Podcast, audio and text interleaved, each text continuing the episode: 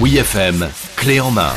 C'est Demain- tous les jours, tous les jours que je veux te faire plaisir. C'est vrai, c'est vrai. Mais en plus, tu me fais plaisir à moi, mais je sais que je ne suis pas le seul. Euh, Je sais que vous êtes nombreuses et nombreux euh, à particulièrement apprécier cette période de l'année. Alors Clément, dis-nous tout de quoi va- va-t-il être euh, question euh, ce matin Alors, Halloween, tout ce qui fait peur, toi, je sais que t'adores. Oui. Et ce que tu aimes particulièrement, c'est les films qui font peur. Bah oui, évidemment, bien sûr. Sauf qu'on des fois, tu en es un peu occupé. Oui. Euh, genre, t'es sur ton téléphone quand tu regardes le film, tu sais pas forcément ce qui se passe. C'est vrai.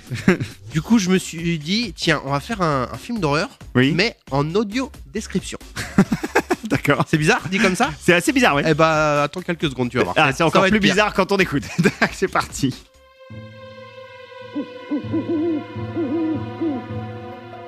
La scène se passe devant une maison abandonnée. Une femme entre dans cette maison qui fait peur. Un homme tient une tronçonneuse. C'est étrange. Elle crie. Elle crie beaucoup. Le monsieur découpe la femme. Oh là là, elle va mourir.